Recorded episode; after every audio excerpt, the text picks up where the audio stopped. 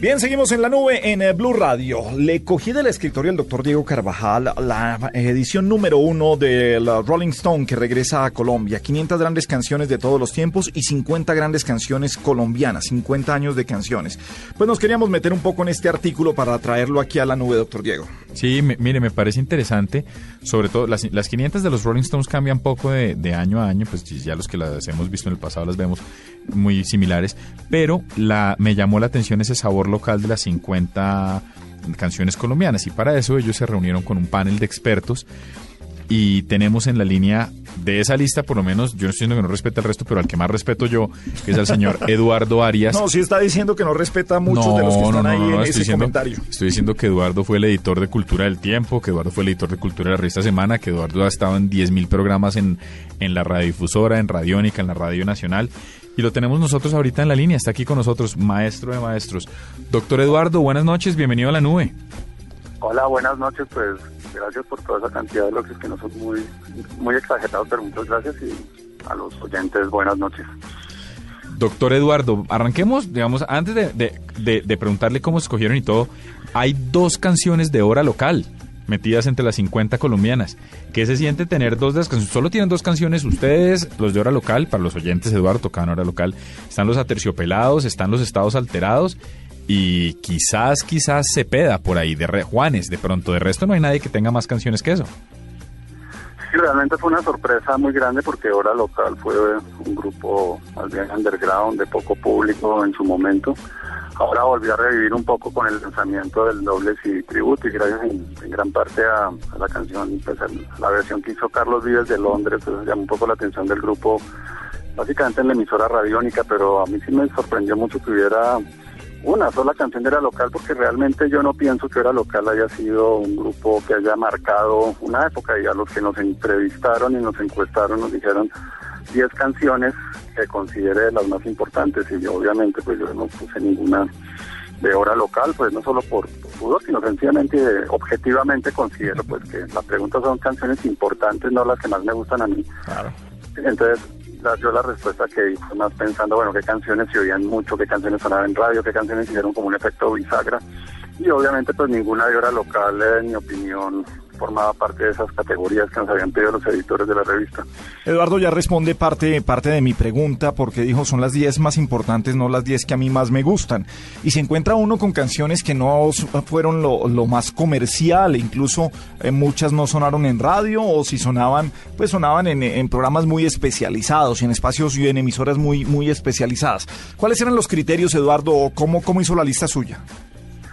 Bueno, esos criterios que, que usted cita yo las, las tuve en todas salvo una. Yo sí me voté por una de la pestilencia que se llama Fango, que me parece una canción muy importante en el, en el circuito underground, pero yo las otras sí las escogí porque hubieran tenido, bueno, digamos que con compañía ilimitada sí también tuve la licencia poética de darle cabida a la que para mí es más poética por la letra, que es una excelente canción que sí lo es de pronto sonaron más en radio La Calle, Contacto, Siempre Estaré, sobre todo esa balada sonó muchísimo en radio. Pero bueno, ahí de pronto yo sí me, dejé traicionar un poquitín por, en el pues digo, de, de, compañía limitada la que escogí no es necesariamente la que sonó más en radio, sino una que yo creo que, pero sí creo que fue una canción bien importante porque en el 85 cuando compañía hizo ese concierto en Scandia, esos dos conciertos, de alguna manera volvió a, a, tener importancia el rock cantado en español, salió en semana un artículo, como que sí, es decir, como que fue una canción también bisagre, yo creo que si lo pues era como la canción emblema de esa época de compañía, año 85, cuando sacaron el sencillo con Silo y María. Pero digamos que yo me fijaba mucho pues, cuando yo empecé radio en los años, comienzos de los 70, cuáles sonaban mucho en Radio 15, entonces por eso además me parece una excelente canción Don Simón de Génesis, Emiliano Pinilla, incluso en la lista que yo les mandé a los editores, bueno, pongo Emiliano Pinilla, pero puede ir rumba número uno, Mundo de Imágenes, que también sonaron mucho de, de, ese álbum, pues por Emiliano Pinilla, que para mí era como la más emblemática, pues en términos de, de radio. Venga, déjeme. Déjeme, déjeme escuchar eh, aquí precisamente esa licencia poética de Siloé que se dio usted porque le gustó y a ver por qué una canción que tiene que ver con el barrio Siloé, eso es distrito de Agua Blanca en la ciudad de Cali, ah, por qué fue importante y por, por qué fue éxito de rock en español con Juancho y Pillo de compañía. Bueno, tenía toda la razón, Siloé de compañía limitada y suena muy bien y lo hace mover. Cuando una canción lo hace, le hace mover a usted los pies y las manos, eh, funciona de vez en cuando, Diego. Eduardo. hay tres versiones, ¿no? Hay que decir que sacó la, una versión 85, luego Andrew luego hizo una, una nueva mezcla, una nueva grabación, que salió creo que era un álbum de esos de, de rock que había como en el año 87, los compilados, y luego la que aparece en el álbum Contacto, que era la tercera versión de Siloé. Yo, sí. Yo, me fui por nostalgia por la primera, no sé. Estoy, estoy de acuerdo porque eran más marcados los, los teclados y después eh, fueron bajándolos, pero bueno, allá, allá la producción de que cada uno hizo. Eduardo, eh, Camilo Pombo decía que el secreto de la música colombiana, inclusive del rock colombiano, era mezclarlo con ese sonido caribe nuestro que teníamos y que por eso le apostaba mucho a las fusiones. Me llama la atención que en el top 10 de canciones que ahorita lo leemos, solo está La Tierra del Olvido de Carlos Vives. ¿Usted metió alguna canción que tuviese un influjo, digamos, eh, eh, una, una influencia eh, tropical de alguna manera colombiana o por qué se fue usted? Y antes de eso, qué pena que se me olvidó preguntarle antes, ¿qué es una canción bisagra? Que ha hecho usted referencia al término dos veces. Bueno, la canción bisagra como esas canciones que marcaron un antes y un después. En la, es decir, por ejemplo, I Want to Hold Your Hand de los Beatles, pues está lejos de ser la mejor canción de los Beatles. Es la canción de... Aquí arrancó la Beatlemania cuando eso pegó en Estados Unidos y fue número uno. La Beatlemania se volvió un fenómeno mundial y la canción se llama I Want to Hold Your Hand. No es necesariamente la mejor canción de los Beatles o la más... Pero, perdón, en el caso del rock colombiano, pues yo creo que Bolero Falaz de Terciopelados cumple también esa función. Y ya volviendo a su segunda pregunta, sí, yo voté por Somos Pacífico de Chucky Town, yo voté por La Tierra del Olvido también. Y puse como ahí, porque había un empate técnico, una que quedó, pues a mí, a mi disgusto, pues que ese hay, un daño en el baño, que creo que también tiene como un poco ese... El bloque. Esos elementos, sí, el de bloque de búsqueda y también está Fuego. De, yo no voté por Fuego, pues me encanta esa canción, pero ya la sentí demasiado al otro lado. Pero Fuego de Bomba Estéreo también quedó seleccionada. Y en el artículo que yo puse de los años 70, 80 que me encargaron, sí mencioné una por la que sí voté, no quedó, que es Baladas, eh, Sonata número 7 de la Revolución de Malanga, y mencionaba que en el lado B estaba Nievecita, que era una canción muy en el estilo latino de Santana, de los primeros álbumes de Santana, como eh, que, fue un grupo que influenció mucho a los rockeros colombianos a comienzos de los, los comienzos de los 70, los primeros álbumes de Santana y Nievecita, pues ahí la mencioné, pues no la no quedó elegida. Estamos con Eduardo Arias a esta hora, revisando las 50 mejores canciones o más importantes de la historia de la música colombiana que trae la revista Rolling Stone en este número uno, esta edición coleccionable. Y qué bueno, Diego, que vuelva una revista como Rolling Stone. ¿Sabe qué es triste, Gabriel? Estuve buscando, eh, como mencionó ahorita Eduardo, que entramos en línea, estuve buscando algunas de estas canciones y ni siquiera están en iTunes. No están. Yo salí a buscar Distrito, salí a buscar Candelaria de Distrito, que estaba de 50, y Carlos Vives la tuvo en el top 10 también de él. Bogotá, pues, y no, no, no, no, no las pude encontrar. ¿no? ¿Y, hora local está en iTunes, Eduardo? No, que yo sepa, no. no. por lo menos usted. sí, por lo menos yo no estoy usufructuando eso. Pero sí han subido muchas a, YouTube. En YouTube es, posible encontrar varias de las, de las canciones. Mire, mire el top 10, Eduardo, y dígame cuáles de estas coincidieron. En el puesto número 10, Vestido de Cristal de Kraken, la voz de Elkin. En el noveno, como... ¿Señor? Esa yo la cité en el artículo como, pues, como un ejemplo de las baladas, de los grupos rockeros metaleros que pegaban baladas en radio en esos 80, como un ejemplo muy ochentero de, cómo funciona el heavy metal. Sí. La, mencioné, pero no, no, voté por ella. Sí, porque quizás eh, para Kraken eh, sus grandes éxitos radiales fueron baladas, no fue precisamente meterle rock. Todos los grupos, sí, como los, todos los grupos de, de, heavy metal, hard rock, no sé cómo llamarlos ahora, de estilo Poison, estilo...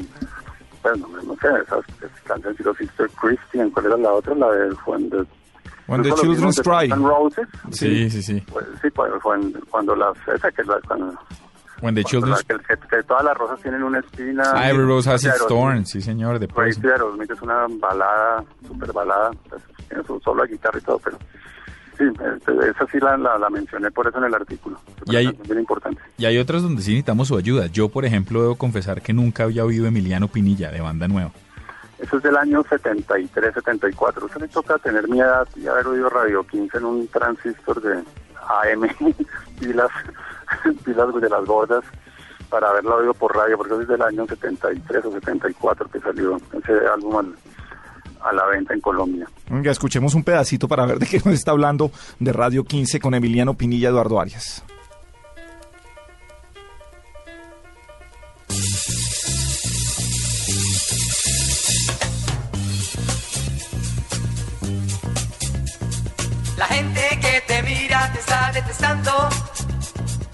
Piensan que jamás les ganarás. El día en que los pases será diferente. Ya no volverán a molestar. Óyeme ya, Emiliano Pinilla.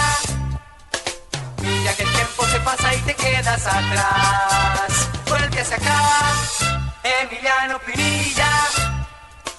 Mira la gente que corre y te quiere arrastrar.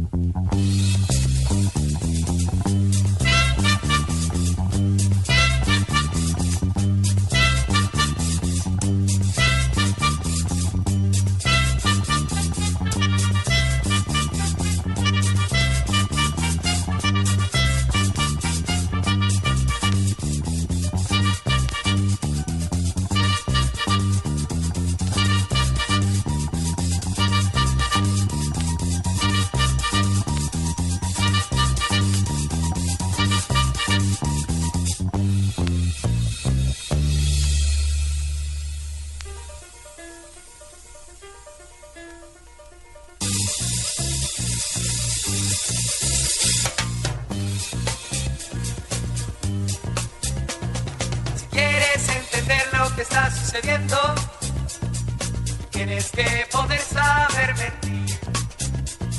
El juego de los blancos matando a los indios, mientras todo el mundo sigue así. Óyeme ya, Emiliano Pinilla, mira la tierra que llora y la gente es igual. Vuelve acá, como buen colombiano. Alza tu voz que de pronto hasta te haces oír.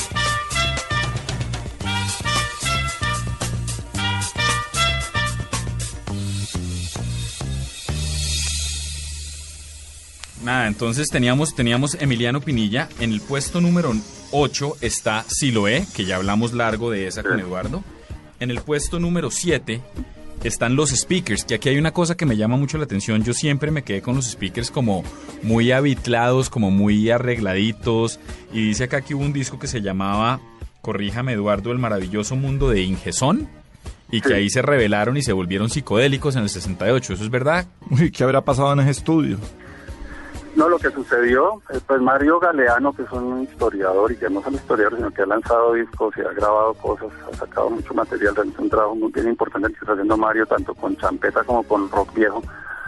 También lanzó el álbum de los Yetis. Ese fue un álbum que ellos quisieron grabar un poco en el estilo de Sgt. Pepper, como esa época psicodélica 67, entonces don Manuel Dresner, el director del estudio, les dijo, bueno, les presto el estudio para que experimenten, pero que por favor la palabra Ingesón aparezca en algún lado. La contraprestación fue que saliera el nombre del estudio que es Ingesón.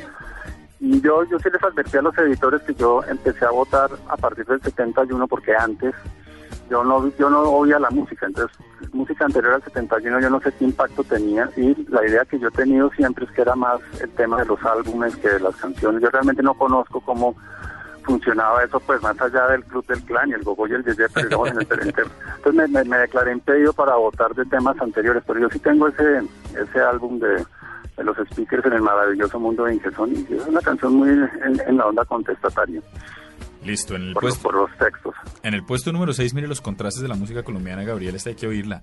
Carlos Vives, en la Tierra del Olvido. Puesto número 5. Ah, esa también la voy a oír porque a mí me encanta. Oye, a mí me emociona ver a Tato Lopera metido entre los cinco primeros, con, con- a Tato y a, y a Elvis con, con Muévete de Estados Alterados. Eso Esta- fue, eso fue que eh, nos metimos en el, en el tecno. ¿Podemos decir que es eh, el primer gran grupo tecno o estoy exagerando, Eduardo? Yo pienso que sí, y sobre todo muy influenciado, pues, muy, yo no sé si tan influenciado, pero trato, obviamente yo voté por esa canción que para mí es top 5, pues en cualquier historia de la música de Colombia, esa la tendría siempre en top 5 de Muévete.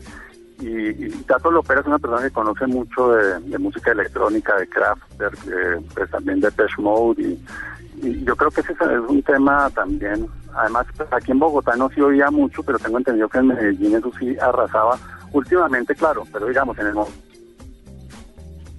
¿Aló, Eduardo? Los de 7 pulgadas, los pequeños de 45, luego la lanzaron con Sonoluciano en uno de 12 pulgadas y luego pues en el primer álbum de, ellos, el de la portada azul bien oscura. Sí, quizás quizás sí la sonamos mucho en Radioactiva en aquella época, sobre empezando los 90 y fue y fue gran éxito y se movieron muy bien en toda la escena local y escena de, bares y era muy chévere verlos en concierto porque además no estábamos acostumbrados a ver en concierto a unas bandas llenas de teclados y computadores y, uh, y una batería más, entonces eso era eso era chévere, ah, el, meter en la movida musical de los bares la música tecno y eso lo hacían Estados Alterados. Eduardo, en el puesto número 4, ya después de haber oído Muévete, Estados Alterados, se encuentra uno la pestilencia. La pestilencia es un poquito fuerte para pa, ponerla aquí en Blue. Sin embargo. Pero un minutico, sí. Aguanta un minutico, pero dele. No, listo. Yo, por mí, yo la tengo. Tranquilo. esto, esto es Vive tu vida y ya volvemos.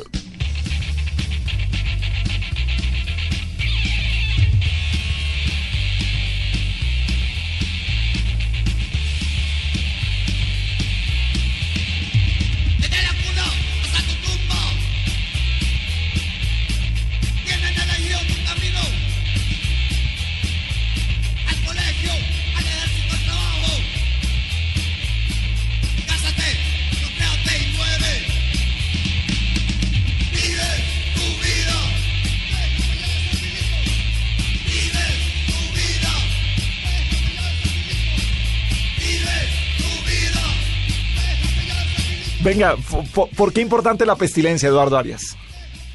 Pues yo creo que por lo menos yo como en esa época yo trabajaba en el diario La Prensa y estábamos con todo el rock en español y, Pasaporte, Compañía Limitada, etcétera, etcétera, como lo que sonaba en las emisoras eh, del FM, eh, pues en esa época eran eh, 88.9 y Radioactiva que acababa de nacer o estaba recién nacida el año 89. Entonces era como el underground bogotano. Nosotros los bogotanos vivíamos un poquitín avergonzados de que los punks estaban en Medellín, el rock pesado estaba en Medellín, que Bogotá era como una escena más pop, más frívola.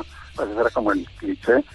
Entonces encontrarse con La Pestilencia, que era un grupo de Bogotá, de los barrios del sur, que hablaba de temas muy de la ciudad, muy de, lo que estaba pasando, pues realmente a mí me, me, gustó mucho. Me acuerdo incluso que a Héctor Buitrago, que era el bajista, lo regañaron o se burlaban de él en la 19 porque porque me había dado una entrevista para el diario La Prensa. Entonces en esa época eran los guetos, que si no salían un periódico, que no era Caspa, que no era etcétera, etcétera, ¿no? Entonces a esto se la medio montaban porque porque yo lo había entrevistado en un periódico pues de La Prensa y pues, pues yo sí les hice como un poco de, trabajo periodístico. Yo, yo yo puse fango. Realmente aquí escogieron esta de Vive tu vida, pero yo creo que ese álbum fue bien bien importante. Y esa sí fue mi, voto underground, porque esa sí fue una canción que hasta donde yo sepa, por lo menos en su momento no sonó en radio, de pronto después en programas de recopilación que se han hecho más adelante sí, pero, en ese momento era una canción completamente de la calle 19, de los que compraban discos, de los que tiraban cassettes, se las canciones en cassette, de pues, el boca a boca, llamémoslo así. Sí. Venga, llegamos al número 3 y un grupo que se da uno cuenta de que cuando hay talento, eh, no importa que sean jóvenes y que sean recientes, 1280 Almas es una banda relativamente pues muy nueva comparado con lo, a lo que se, se enfrenta ahí y Soledad Criminal, ¿qué le gusta de 1280 Almas? Pues me gusta mucho el grupo, sobre todo los primeros álbumes, después les perdí un poquitín la pista, pero pero es de los grupos que a mí más me gusta, no solamente por la música que hacen y las letras, sino también porque fue un grupo que en mi opinión le enseñó a las bandas que si uno quiere sonar, uno, uno, uno suena. Entonces mientras todos, nos, me incluyo, nos estábamos quejando, cerraron los bares, se acabó la movida, es que la radio ya no nos pasa canciones, es que Pava es una porque no pasa ni canción por radio. Estos manes armaban unos conciertos en cuanto sitio encontraban, uno veía Bogotá empapelado cada semana, cada 15 días, 1.280 almas en el bar no sé qué, en el barrio Belén. En los 15 días ellos estaban en otro lado tocando, tocando, crearon un público muy fiel, muy fuerte, hasta el punto que cuando ellos lanzaron creo que el segundo álbum en, en CD, creo que fue el primero que lanzaron en CD, primero fue en, en, eh, en cassette, en la 19 ese álbum se agotó en tres horas. Háblame de horror. El segundo, el siguiente habla de horror, creo que ese álbum... Ese se llama obviamente, 1280 almas. Sí, eh, son, son, eran, póngale mil copias, no habían sacado, no estoy hablando pues de, de un, me- una mega hit estilo mundial, no, pero digamos que en términos de ocho cuadras, de vender mil copias en ocho cuadras, en- ese es el equivalente a vender un millón de discos en Los Ángeles, algo así más o menos.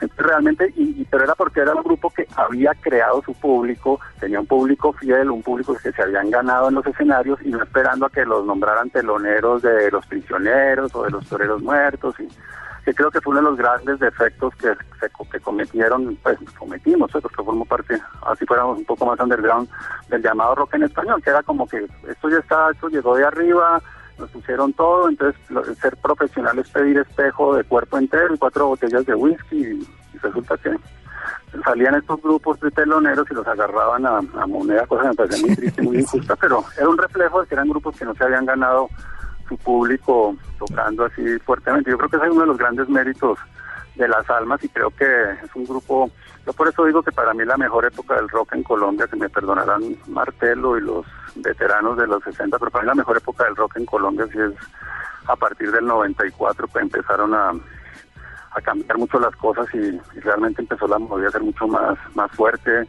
y, con mucha identidad colombiana también, los grupos, lo que tocaban y mucha diversidad. Seguimos en la nube, en Blue Radio estamos con Eduardo Arias, eh, recogemos el artículo de la revista Rolling Stone, la edición número uno para Colombia, y donde trae las 50 mejores canciones eh, de la música en Colombia, estamos hablando de rock. Eh, uno nunca se imagina, doctor Carvajal, que un rockero, un cantante de una banda de rock, fuera el amigo nerd de Betty la Fea. Eso nunca se lo puede uno imaginar eh, de ninguna manera. El Tipo sincretismo cultural no da para eso ni, ni nada. Pero que llegue, ay, qué dolor, es, es muy bueno. Y mire que Eduardo tiene un dato muy curioso. Eduardo dice desde 1994, este era un, este era un sello alterno que había en Colombia que se llamaba Culebra Records. Y lo curioso es que este, corríjame Eduardo, esto es lo primero que hace Richard Blair acá ya independiente, ¿no? Lo produce Richard Blair. A Mario Duarte y la derecha con este Ay, qué dolor. Eh, ¿a, eso se refiere usted cuando dice que las cosas empezaron a andar profesionalmente, doctor Arias?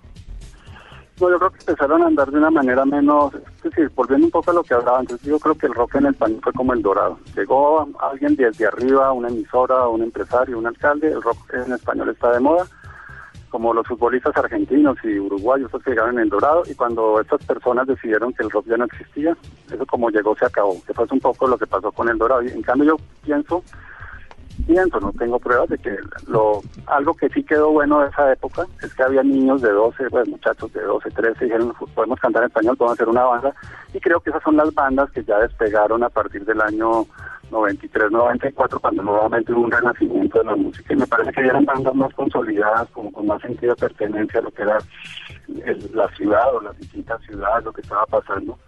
Y, y bueno, de lo de Culebra tengo entendido que eso fue un proyecto de, de una casa disquera grande, creo que es BMG. Sí, o- señor. O RCA, sí, de BMG. Era BMG, BMG, porque están Y tenían como su... En México también tenían otra... Ahí, ahí lo que fue importante fue como la promoción, ¿no? Tengo entendido que Julio Correal fue bien importante con Aterciopelados y los, los- los mostró por México. Y la derecha eran, eran los de, eran Aterciopelados, la derecha no me acuerdo si las almas estaban en ese... No, las, las almas están en hormiga loca. era hormiga loca. Y, y yo creo que sí, la derecha, ya que estamos hablando de ese grupo, esa canción sí la, la sacaron del estadio. Sí. Eduardo Arias, ah, ya, ya lo vamos a dejar, Eduardo. Yo sé que estamos, estamos en época de vacaciones. Estamos nosotros abusando usted. abusando de su No, no, por tiempo, favor, hombre. A- a- abusamos de sus tweets y vamos a abusar ahora también de su tiempo esta noche aquí en la nube en Blue Radio. No, por favor, buenísimo. Eduardo, para la siguiente banda, vea, y ahí, y hay cosas que me gusta de, de- de haber sido partícipe, porque cuando, cuando éramos disc jockeys, eh, se le daba en ciertos momentos la oportunidad a bandas que sonaban bien y no tenían un empuje de mercadeo ni de discos, ni nos iban a llevar de gira, eh, por- ni siquiera por Colombia, sin, Sin un viaje a. Estados Unidos sin payola. Porque llegó en cassette, porque llegó de un estudio de la Universidad Javeriana eh, grabada La Mujer Gala, porque tenía GIS, porque lo poníamos de una casetera en radioactiva, en los estudios que eran en la vieja radio Sutatensa, en las En Américas, la 38, en la zona industrial. en la zona industrial, sí, eh, y, y sonaba muy bien, y desde que sonó, ahora, tristemente, desde que sonó, esa misma noche eh, fue número 5 en el top 10 de Radioactiva y al otro día fue número 1. Claro, Wilfred y la ganga con mi abuela fue número 1 en la primera semana, eh, simplemente para poner un contexto de, de qué pasaba con las canciones. Pero con esa simpleza, con esa humildad chévere con la que llegaban Héctor y Andrea de Aterciopelados a mostrar sus canciones. Vea, ahí está el cassette, pónganlo y si les gusta, pues chévere que la pongan. Y así llegaron y son el número uno con Bolero Falaz. Lo que significan los Aterciopelados y este bolero para la música, Eduardo.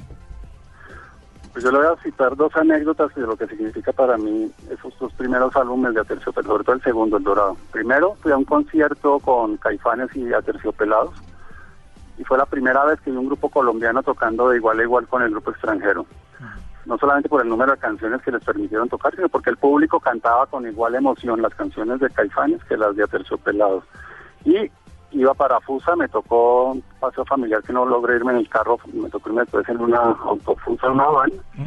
Pusieron bolero falaz y dos pasajeros que no tenían nada que ver con el mundo del rock, nada que ver pues, con los 88.9, ni no, dos personas completamente de, ciudadanos colombianos como, cantando bolero falaz como si fuera una canción, qué sé yo, de, de Ana Jaime. Yo dije, hey, esto es importante, esta canción no es solamente para nosotros los rockeros, los del nicho, los del gueto, los, los que hablamos entre nosotros mismos, sino es una canción que le dice mucho a mucha gente y yo creo que ahí fue cuando yo dimensioné la importancia que tenía a Terciopelados, más allá de que si está en la escena del rock o del no rock o del pseudo rock, ¿no? es decir, como grupo, como fenómeno cultural, como propuesta musical.